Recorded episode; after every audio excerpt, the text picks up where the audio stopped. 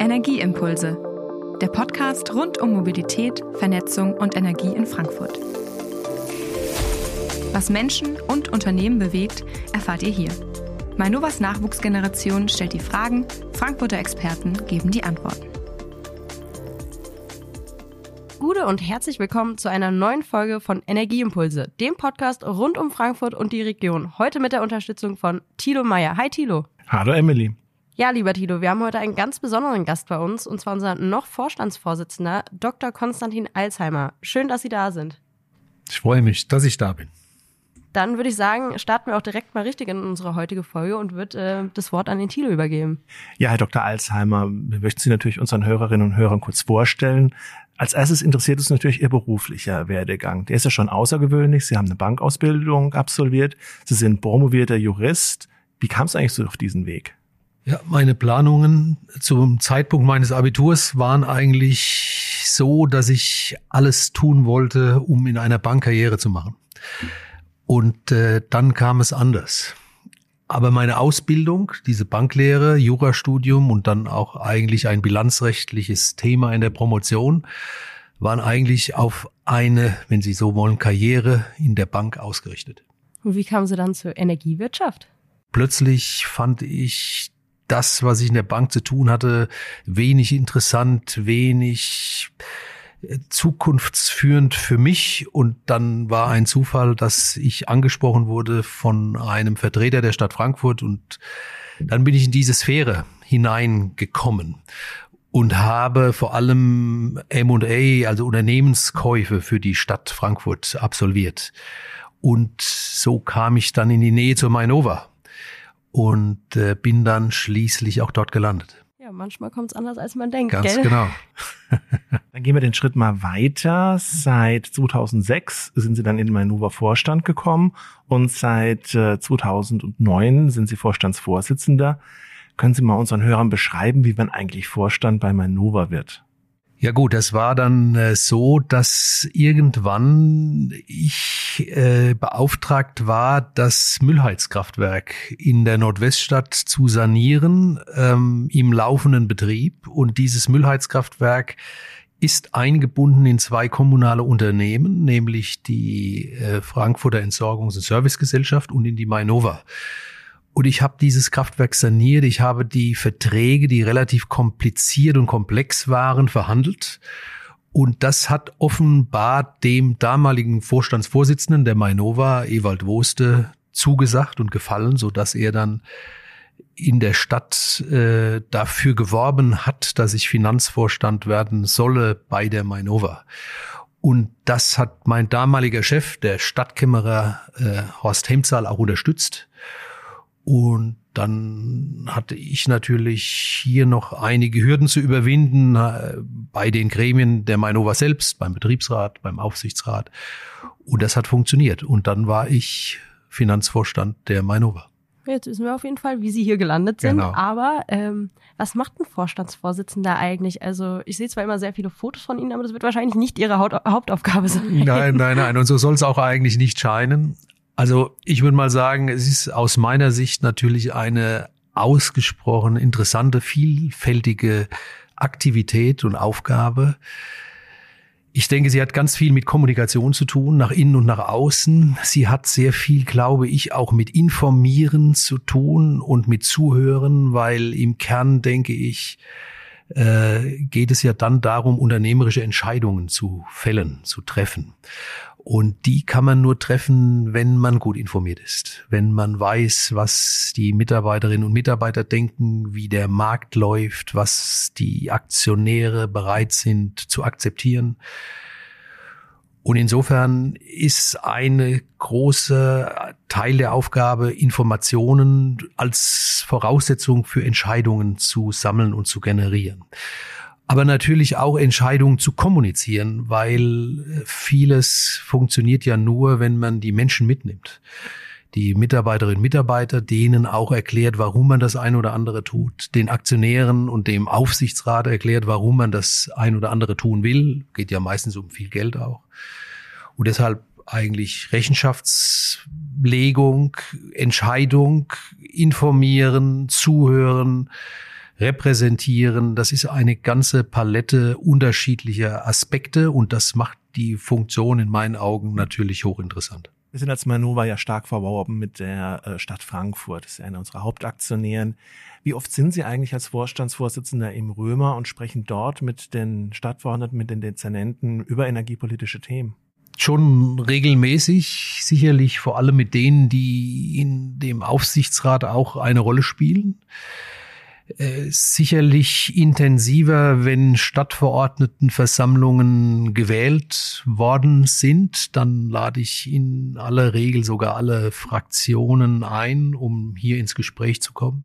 Und welche Themen sind da so aus Ihrem Spektrum her die interessantesten? Also wo haben Sie da die intensivsten Gespräche?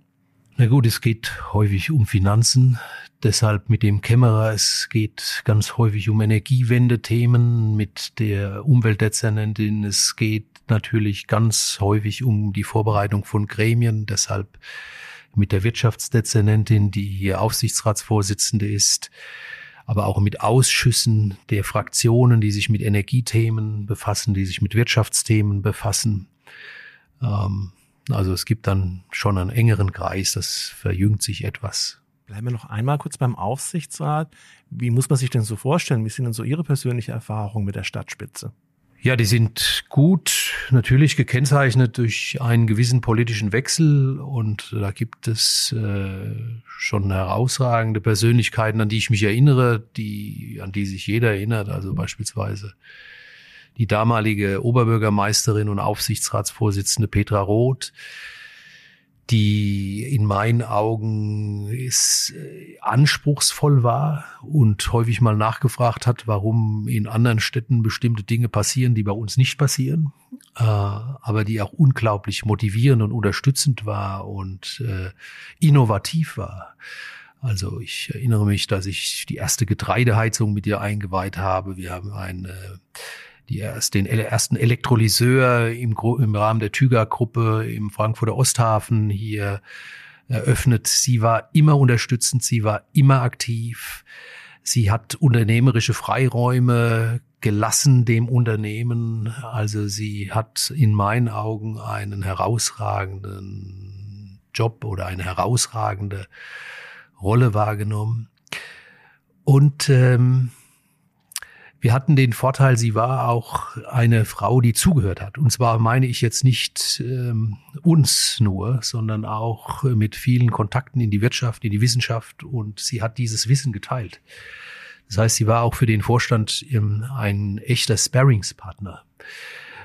Und äh, ja, es gab auch andere Persönlichkeiten, an die ich mich erinnere. Der frühere Stadtkämmerer Ernst Gerhard, der einen Erfahrungsschatz hatte über viele, viele Jahrzehnte. Und also es waren großartige Persönlichkeiten und sind großartige Persönlichkeiten, die in diesem Gremium sind und die natürlich auch einem gewissen Wechsel unterworfen sind. Wir haben jetzt gerade schon rausgehört, da ist eine ganze Palette an Menschen, die da zusammenkommen, mit denen man zu tun hat. Und eigentlich baut man ja mit der Zeit ein Riesennetzwerk auf. Also davon gehe ich mal aus, so hört sich zumindest an. Wie pflegt man so ein Netzwerk? Braucht man das? Ergibt sich das durch die Arbeit oder muss man da aktiv dran arbeiten?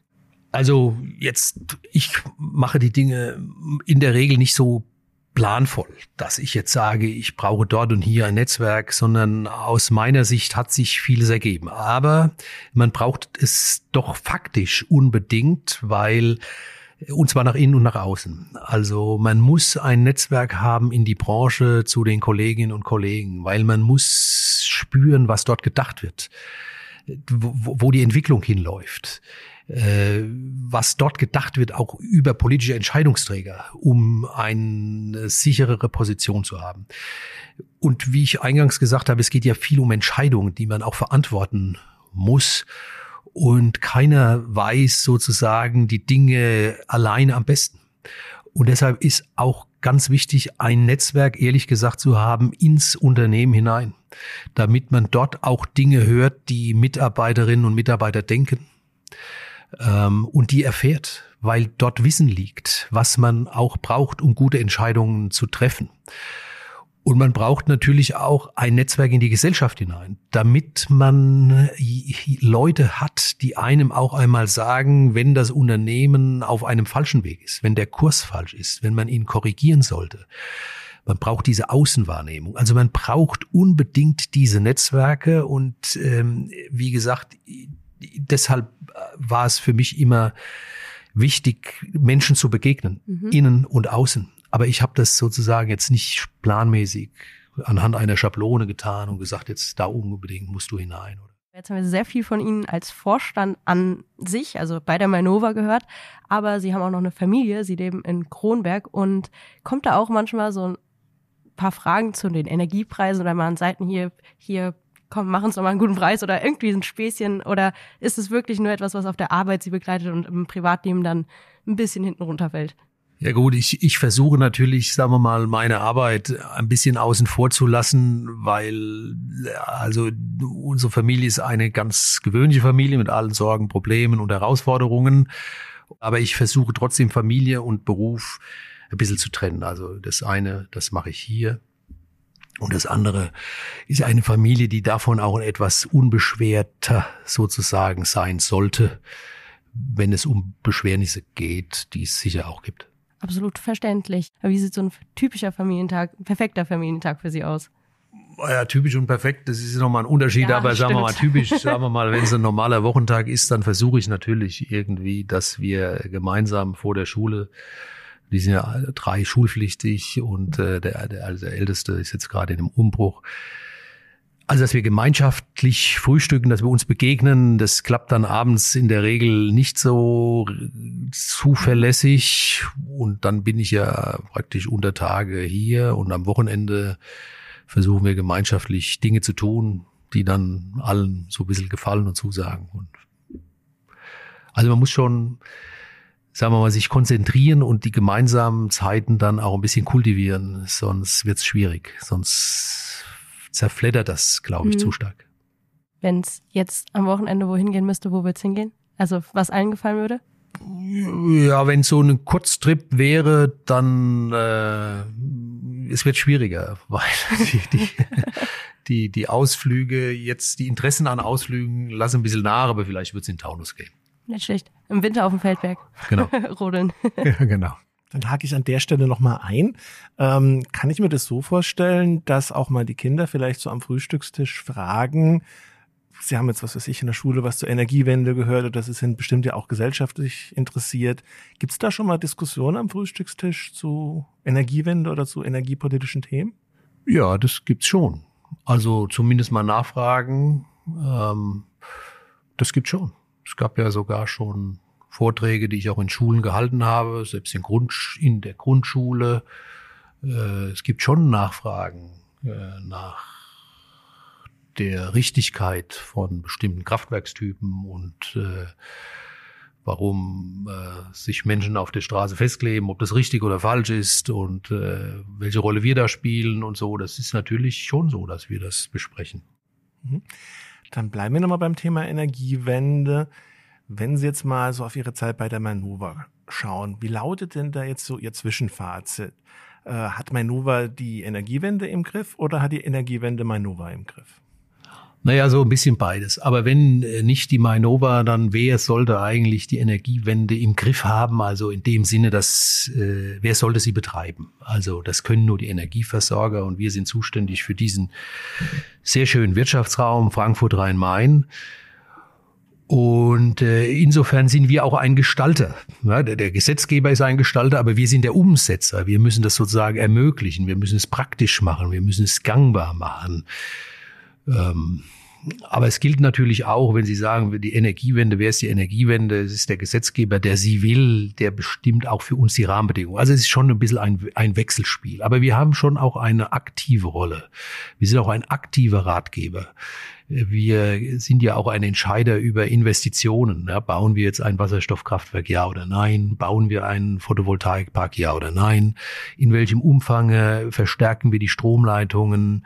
Das sind ja alles Dinge, die uns nicht sozusagen vorgegeben werden, detailliert, sondern die wir ein Stück weit selbst entscheiden. Also wir sind schon ein, wir spielen eine aktive Rolle in der Umsetzung der Energiewende und wollen das ja auch. Ist ja auch unser gesellschaftlicher Auftrag, auch unser Anspruch. Auch für die Kundenseite, Fluch oder Segen, wie gehen Sie denn da auf größere Geschäftskunden auf Ihrer Ebene auf die Leute zu? Ist das für die ein Thema und wie argumentieren Sie da? Das ist natürlich ein Riesenthema und äh, wir sehen, ich sehe, wir sehen im Vorstand das Thema vor allem als Chance, weil es ist ja unser Markt, es ist ja unsere Zukunft. Wir können ja investieren, wir können sozusagen Wert schöpfen aus den Aktivitäten. Wir können hilfreich sein es ist auch eine befriedigende Tätigkeit, äh, Energiewende zu verwirklichen, weil es ist ja was Positives, was Menschen auch zufrieden macht über den eigentlichen Broterwerb hinaus. Ähm, und die großen Kunden, natürlich, die stehen unter dem Druck des Kapitalmarkts, wiederum ihrer Kunden und wollen dekarbonisieren, grüner werden und suchen auch unseren Rat und unsere Partnerschaft, das zu tun, weil wir Expertinnen und Experten haben. Wir haben Fachleute, die Probleme lösen können. Wir wollen ja auch über unsere Dienstleistung Probleme lösen. Also das ist ein schönes, konstruktives, chancenreiches Miteinander zwischen den Kunden und uns. Nova kann in Frankfurt oder hat bereits in Frankfurt ja auch schon viel bewegt oder kann viel bewegen. Wenn Sie jetzt in 20 Jahren durch Frankfurt gehen würden, wo würden Sie stehen bleiben und sagen, ja, das erinnert mich an meine Manova-Zeit? Oh, da könnte ich ja eigentlich ganz an vielen Stellen stehen bleiben. Es gibt, sagen wir mal, viele spektakuläre Dinge, die ich erinnere. Also spektakulär war zum Beispiel, als wir den Hauptbahnhof und den Main unterdükert haben und es da große, große sagen wir mal, Vertiefung gab, Löcher gab, in denen dann also Meter tief das Wasser stand und Industrietaucher dort hineingetaucht sind in dieses Wasser und den Boden verstärkt haben mit Zement, um dann diesen querbohrenden Apparat, also die Bohrmaschine sozusagen unter dem Main, dem Hauptbahnhof anzusetzen. Und dann staunt man, welche Bauten wir dort, die eigentlich völlig, sagen wir mal, unbeachtet sind, aber doch verwirklichen und äh, hat dann auch ein Stück Ehrfurcht vor der handwerklichen und der bautechnischen Leistung, die dort steckt.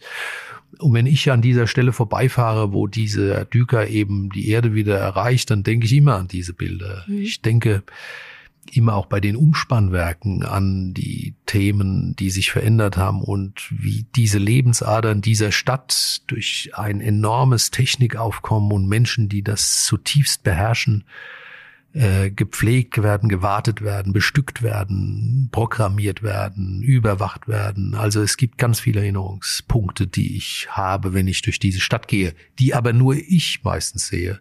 Mhm. Weil für die meisten sind diese Lebensadern einer Stadt natürlich unauffällig und nicht erkennbar. Also zum Beispiel das mit dem ähm, Main und dem Hauptbahnhof, was Sie gerade erwähnt haben, das war zum Beispiel vor meiner Zeit oder zumindest vor meiner Zeit, wo ich an sowas gedacht habe und mir würde das gar nicht auffallen, wenn ich da lang Klar. laufe. Also würde ich zumindest mal behaupten, ist mir noch nie aufgefallen. So soll es natürlich auch ein Stück weit sein.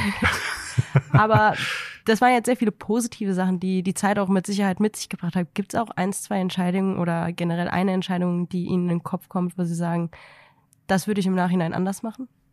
Ehrlich gesagt glaube ich, dass ich, äh, also erstmal zu den positiven Entscheidungen, ich bin auch total positiv äh, bezogen auf die Mainova.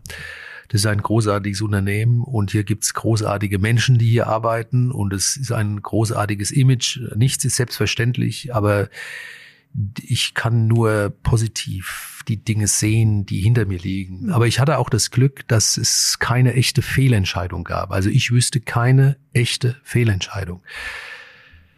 Aber um bei der Wahrheit zu bleiben, ich hatte auch das Glück, dass ich gerne Entscheidungen getroffen hätte, die sich als Fehlentscheidungen entpuppt hätten, die aber glücklicherweise im Nachhinein nicht zustande kamen. Mhm.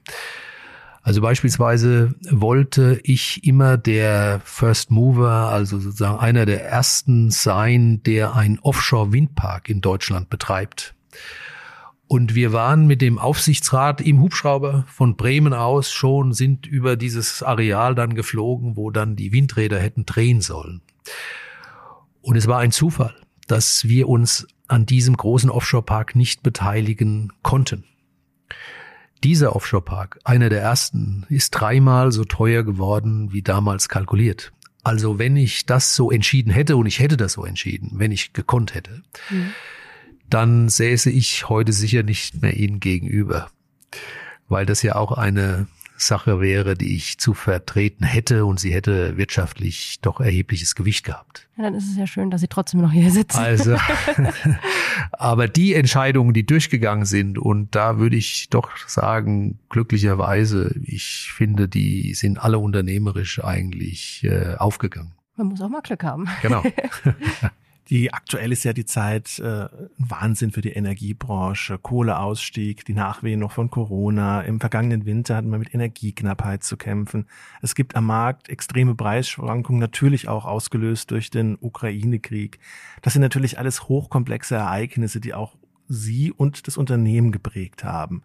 Wie gehen Sie damit um und was glauben Sie von diesen eben viel aufgezählten Ereignissen? Wird denn die Manova und die Gesellschaft noch nachhaltig beschäftigen? Also erstmal, das waren ja alles relativ erhebliche Krisen. Und äh, wir haben diese Krisen, ja, wir sind ja noch in einer Krise, im Grunde als Unternehmen gemeistert. Also das eine, was ich sagen würde, ich war partiell auch stolz darauf, dass die Vorkehrungen für solche Krisen, wenn ich an Corona denke, wie wir kritische Infrastruktur bewirtschaften in schwierigen Zeiten, dass diese Vorkehrungen im Grunde gut funktioniert haben und sich bewährt haben und dass wir nicht bei Null anfangen mussten. Ähm, also insofern war da auch viel Positives. Aber wir haben auch viel Positives hinzu entwickeln können, ja, im Punkto Digitalisierung, Geschwindigkeit und äh, auch die Preisvolatilität ausgelöst durch den Ukraine-Krieg äh, haben wir gut gemeistert ähm, und haben uns verändert und äh, mehr Risikofokus auf bestimmte Fragen legen können. Also deshalb denke ich, Krisen machen eigentlich im Grunde stärker. Wir haben die Krisen äh, überwunden. Mir hat nicht alles gefallen gesellschaftspolitisch, was mit Corona zu tun hatte. Ich äh, bin ja jemand, der gerne Meinungen hört, um gute Entscheidungen zu treffen. Und ich höre äh, gerne auch unterschiedliche Meinungen, auch wenn sie kritisch sind. Und ich mag eigentlich keine Situation, bei der man Meinungen, die nicht ins Bild passen, wegdrückt. Und ähm, das hat mich schon ein bisschen betrübt, aber das ist eher äh, gesamtpolitisch mein Empfinden.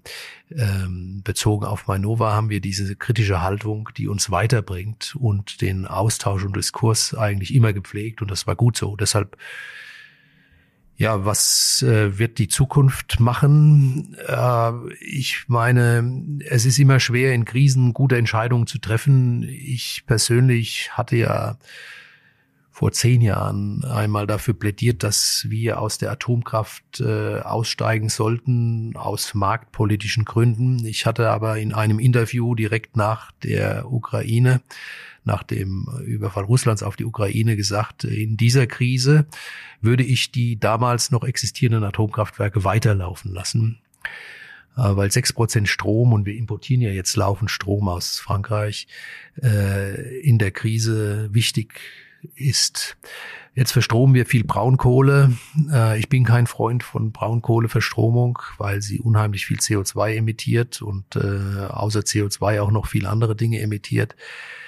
Also nicht jede Entscheidung, die aufgrund dieser Krise jetzt getroffen wurde, macht mich nur glücklich und halte ich für richtig, aber das gehört halt nun mal zu solchen Entscheidungen dazu. Wir müssen immer gucken, dass wir das Beste daraus machen.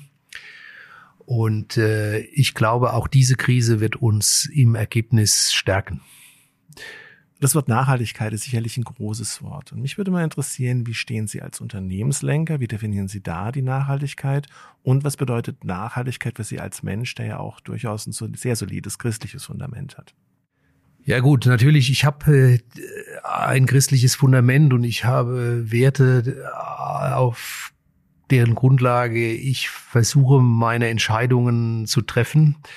Und Nachhaltigkeit heißt natürlich auch die Bewahrung dieser Welt und dieser Schöpfung. Und insofern ist das schon ein hohes Gut. Ähm, aber sie muss gelingen. Ich finde, dass es nicht richtig ist, manche Werte absolut zu stellen und alles andere, was an Werten auch dort vorhanden ist, sozusagen zu unterminieren. Also mir gefällt zum Beispiel nicht, dass sich junge Leute äh, zum Teil, also es gibt großartige und wir unterhalten uns ja ganz oft mit solchen Gruppen äh, und das ist ein sehr nutzbringender Austausch. Aber es gibt auch welche, die entziehen sich einfach der Diskussion, weil man vielleicht eine andere Meinung vertritt. Das gefällt mir weniger. Mir gefällt auch nicht, wenn man nicht zu demokratischen Mitteln greift, um Positionen durchzusetzen, weil auch das demokratische Miteinander ein hoher, nachhaltiger Wert ist für eine Gesellschaft dieser Welt. Und ähm, ich finde auch, dass man eine Gesellschaft nicht äh, überfordern darf. Also ich will mal sagen, wenn Sie einem Sportler sagen, du trainierst auf ein Ziel hin und es braucht einen gewissen Zeitraum, dann ist das in Ordnung. Wenn Sie ihm jetzt sagen, also muss alles schneller gehen, du bist in drei Monaten schon da und wirfst einen Marathon und dieser Sportler das nicht hinbekommt, weil er es nicht hinbekommen kann und es gibt eben bestimmte Voraussetzungen, die erfüllt sein müssen, auch für die Energiewende, dann resigniert er. Dann läuft er vielleicht überhaupt keinen Marathon mehr. Und er erreicht sein Ziel überhaupt nicht. Und so ähnlich sehe ich das auch mit der Nachhaltigkeit. Wir müssen uns strapazieren, schnellstmöglich die Dekarbonisierung zu erreichen. Das ist unzweifelhaft der Fall. Wenn ich aber jetzt höre, dass sich jeder mit Zielsetzungen zeitlicher Art überschlägt und nochmal fünf Jahre weniger und wieder fünf Jahre weniger, wo ich dann sage, wie soll das denn überhaupt praktisch passieren können? Und wir sehen ja jetzt auch am Gebäudeenergiegesetz, wenn wir den zweiten Schritt vom ersten machen wollen, und gut ist, dass jetzt die Wärmeentwicklungspläne, die dezentralen, die ja die Energiewende prägen, dezentrale Energiewende führend sein sollen, dann sehen wir ja, dass wir auch die Menschen mitnehmen müssen, und zwar alle, um Nachhaltigkeit durchsetzen zu können. Und wir dürfen auch die wirtschaftliche Leistungsfähigkeit nicht verlieren in diesem Land, weil sie sozusagen in der Lage ist, Dinge zu bezahlen. Und deshalb ist Nachhaltigkeit für mich ein wichtiger Wert. Er ist auf dieser christlichen Grundlage sicherlich bei mir fundiert und äh, ein, ein, hat einen sehr, sehr hohen Stellenwert. Aber wir müssen das Ziel erreichen. Das ist das Wichtigste. Und das Ziel erreichen tun wir nur, wenn wir klug sind, wenn wir die Menschen mitnehmen, wenn wir Voraussetzungen beachten. Und das ist wichtig in der gesellschaftlichen Diskussion auch klar zu machen also hohe Anspannungsgrade, aber machbare, bei denen wir, bei denen wir mitgehen, bei denen die Gesellschaft mitgeht. Sie können auch in einem Unternehmen nicht Ziele vorgeben und sagen, es muss noch schneller gehen. Wenn Sie die Mitarbeiterinnen und Mitarbeiter nicht erreichen und motivieren und mitnehmen, dann erreichen Sie das Ziel überhaupt nicht. Der Weg zu dem Ziel ist also eigentlich nicht nur schwarz oder nur weiß, sondern es ist immer irgendwas dazwischen, damit man bestmöglich überhaupt dieses Ziel erreichen kann. Aber ähm, Jetzt haben wir darüber gesprochen, wie so die christliche Grundlage dazu ist oder wie Sie das verbinden können. Wie würden Sie das in Ihren Worten für die Mainova sagen? Also was heißt das für die Mainova? Ja, das heißt für die Mainova das, was es auch für die Gesellschaft heißt. Wir müssen uns natürlich in erster oder, oder sagen wir, wichtig dem Wärmemarkt widmen. Das ist nämlich der Markt, in dem am meisten CO2 verbraucht wird. Und das ist ja mittlerweile auch im Bewusstsein der Menschen anbelangt, dass es nicht nur um die Stromerzeugung geht, sondern auch um den Wärmemarkt. Der hat viele Komponenten. Der hat Fernwärmekomponenten beispielsweise, der hat äh, die Chance, viele erneuerbare Energien, Abwärmeressourcen, Erdwärmeressourcen, Biomasseressourcen aufzunehmen. Und in einer Großstadt ist das vor allem Fernwärme. Und ich bin froh, dass die eigentlich ähm, zurzeit eine höhere Akzeptanz hat als in den Jahren zuvor. Wir haben uns ja immer schon dort bewe bewegt und auch Schwerpunkte gesetzt.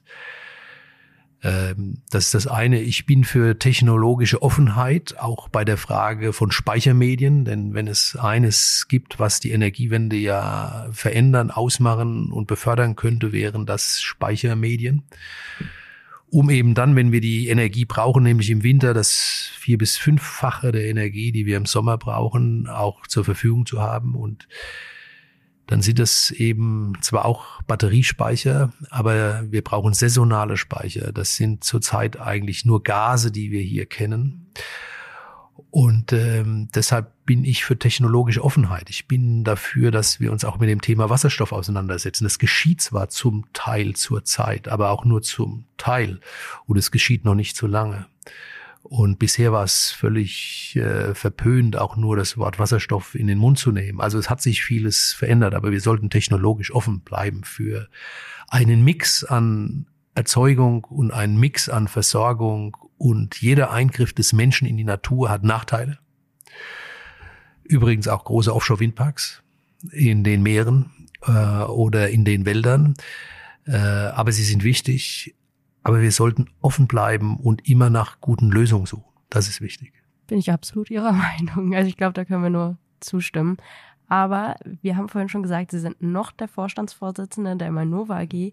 Sie werden dann aber demnächst zu Tüger, die hatten wir auch schon mal ganz kurz zwischendurch erwähnt, äh, übergehen. Aber könnten Sie vielleicht, also ich habe schon mal von der Tüger gehört, weil ich bei der Manova arbeite, aber könnten Sie nochmal zusammenfassen, was ist die Tüger, was macht die Tüger? Das wissen ja doch eher weniger. Ja, die Tüger ist, wenn Sie so wollen, der größte Verbund deutscher Stadtwerke, denn zur Tüger gehören 100 Stadtwerke.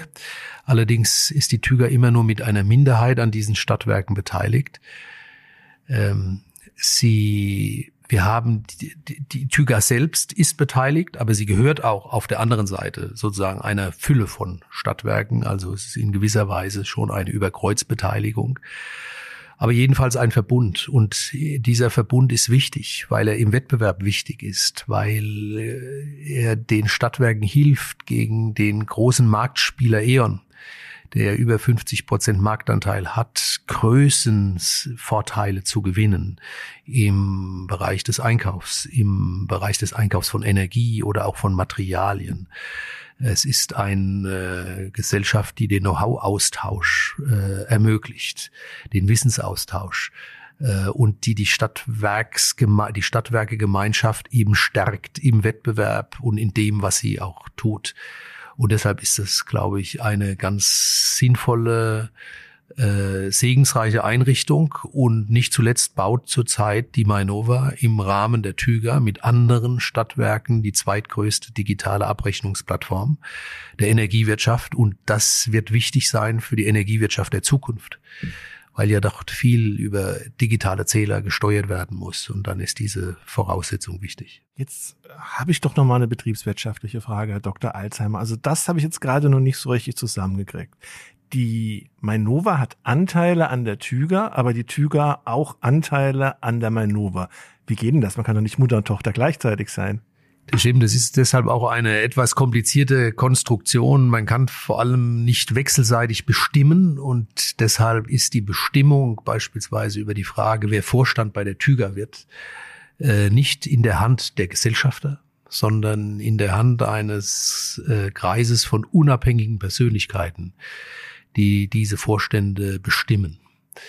Also es gibt sozusagen in dieser Rechtskonstruktion, die einigermaßen speziell ist, äh, Elemente, die dafür sorgen, dass es keine wechselseitige sozusagen Beherrschung der Strukturen gibt, weil das wäre auch unzulässig.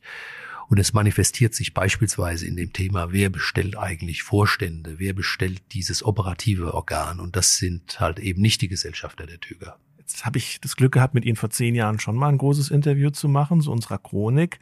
Und da haben Sie auf meine Frage, was war denn Ihr größtes Ereignis bei der Mainova, sehr klar gesagt, der Kauf der Tüger. Das war einer der größten Meilensteine meiner Vorstandschaft. Würden Sie das heute, zehn Jahre später, immer noch sehen? Und warum war das so? Also das würde ich ganz unbedingt so sehen. Das äh, hat sich erstmal wirtschaftlich hervorragend bewährt. Das ist der erste Punkt. Aber zweitens, äh, also zu Beginn meiner Tätigkeit bei der Mainova war eigentlich mein wichtigster Punkt, äh, die Mainova fit zu machen für den Wettbewerb. Wir waren das erste Unternehmen, was damals Gas außerhalb des eigenen Bundeslandes verkauft hat, kann sich heute niemand mehr vorstellen. Und es war so spektakulär, dass wir damals in der, in den Heute-Nachrichten und in der Tagesschau waren. Und äh, im Wettbewerb geht es um Stückzahlen und um niedrige Kosten, die dann entstehen, wenn man große Stückzahlen verarbeiten kann. Und in einem großen Verbund von 100 Stadtwerken haben wir eine veritable äh, Marktposition und eine Position gegen den großen Wettbewerber hier im deutschen Markt. Und deshalb war dieser Verbund so wichtig, um diese sogenannten Skaleneffekte zu erreichen. Und auch im Bereich der Netzregulierung, also der Infrastrukturaufgabe der, der Mainova, ist es wichtig, die Kosten niedrig zu halten. Und da können sie nur bestehen, wenn sie kein Einzelkämpfer sind, sondern wenn sie in einer starken Gemeinschaft Materialien, ähm, Leitungen, Umspannwerke und so weiter einkaufen können. Also der Verbund, die Stärke des Verbundes, die Stärke der großen Stückzahlen, ne, die war zentral, um im Wettbewerb, in der Infrastrukturaufgabe gewappnet zu sein. Und deshalb glaube ich, das war nach wie vor unglaublich wichtig und richtig. Und deshalb würde ich die Aussage auch nochmal so treffen. Und was ändert sich jetzt für Sie persönlich als Tüger-Vorsitzender, außer der Arbeitsweg? Ja, da ändert sich sicherlich ein bisschen die Aufgabe. Natürlich bleibe ich der Mainova verbunden, weil sie gehört ja zu diesem Verbund. Aber ich werde sicher nicht mehr so operativ tätig sein wie bisher. Also ich werde nicht mehr ähm, Photovoltaikanlagen äh, bauen und umsetzen oder Rechenzentren entwickeln oder Dinge tun, die äh, Kraftwerke in der Stadt und so etwas bauen, weil es eine zurückgenommenere Aufgabe ist. Es ist ja eine Holdingstruktur. Insofern werden das, werden das sicherlich Finanztransaktionen. Wie bekommen wir Kapitalmittel für die Energiewende in diese Gruppe hinein? Wie können wir Menschen, das gleicht allerdings dann wieder der Aufgabe hier in einen Arbeitszusammenhang bringen, ja, Stadtwerke, Vorstände, Stadtwerke in ein Näheverhältnis bringen und aus diesem Näheverhältnis dann wieder gemeinschaftliche Erfolge resultieren, beispielsweise Aufgaben, die man sich teilt, Investitionen, die man geteilt schultert, Risikoverteilung. Also es bleibt schon die Aufgabe mit Menschen und diese zusammenzubringen, eine wichtige Aufgabe, wie jetzt, aber es ist eine weniger unmittelbar operative, äh, wenn man das mit der Mainova vergleicht. Sie tauschen ja jetzt sozusagen Frankfurt gegen München. Wie sieht es da für Sie, Ihre Familie aus? Also pendeln Sie oder kommen die mit oder wie läuft's? Ne, für die sieht es so aus, dass sie viel Gefallen hier an dieser Region haben und deshalb hier auch wohnen bleiben und äh, die Region und Frankfurt ist ja auch meine Heimat. Also insofern ist das aus meiner Sicht eigentlich äh, schön und gut und klug, hier zu bleiben. Aber ich werde natürlich unter der Woche in München sein, jedenfalls einige Tage. Ich werde sicher viele Tage in Deutschland unterwegs sein, weil es ist ja, wie gesagt, ein Netzwerk von 100 Beteiligungen und ich ähm, finde es wichtig, den Menschen persönlich zu begegnen. Also insofern glaube ich, wird es eine ziemlich große Reisetätigkeit sein. Aber sozusagen meine Heimat bleibt Frankfurt.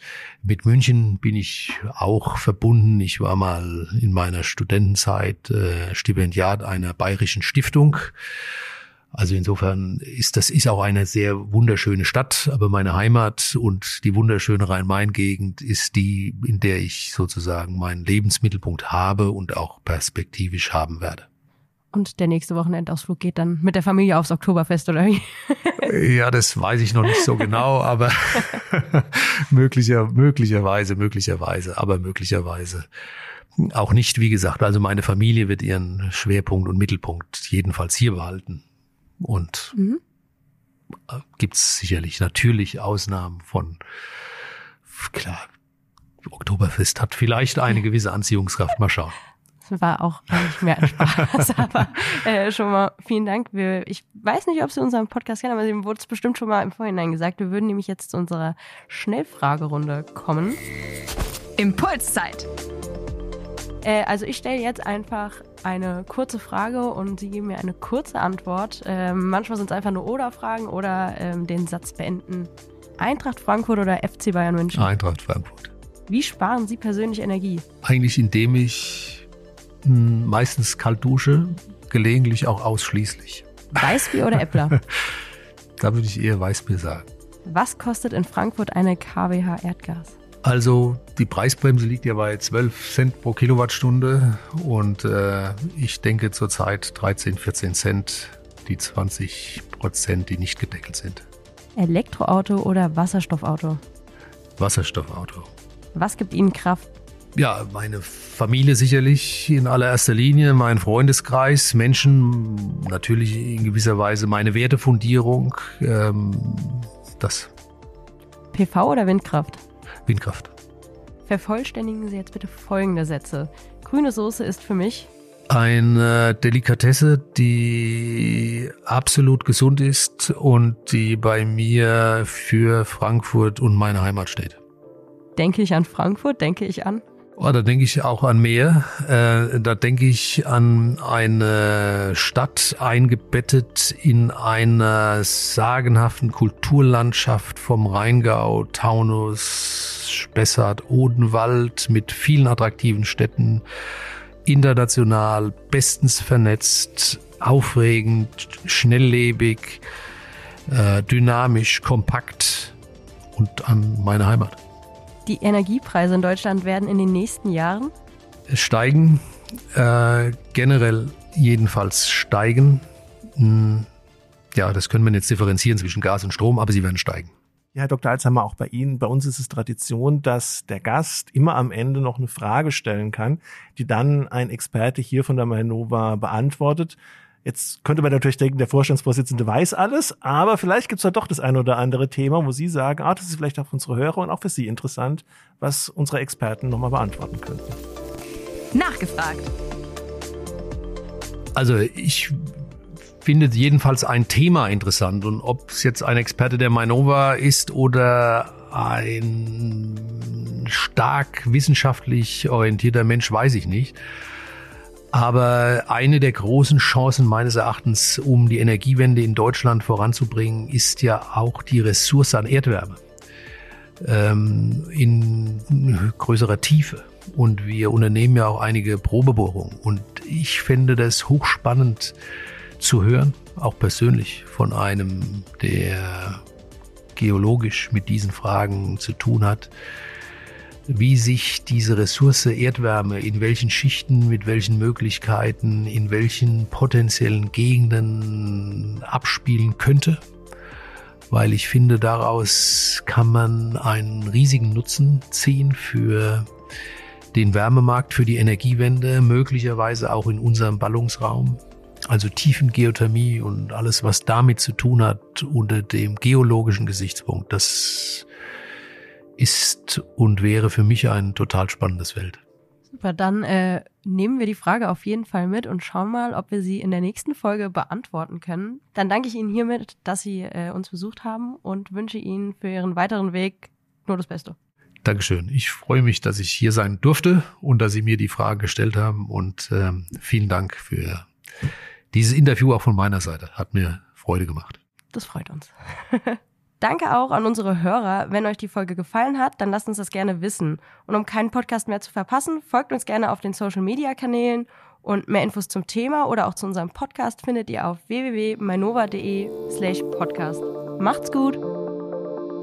Energieimpulse. Powered by Mainova.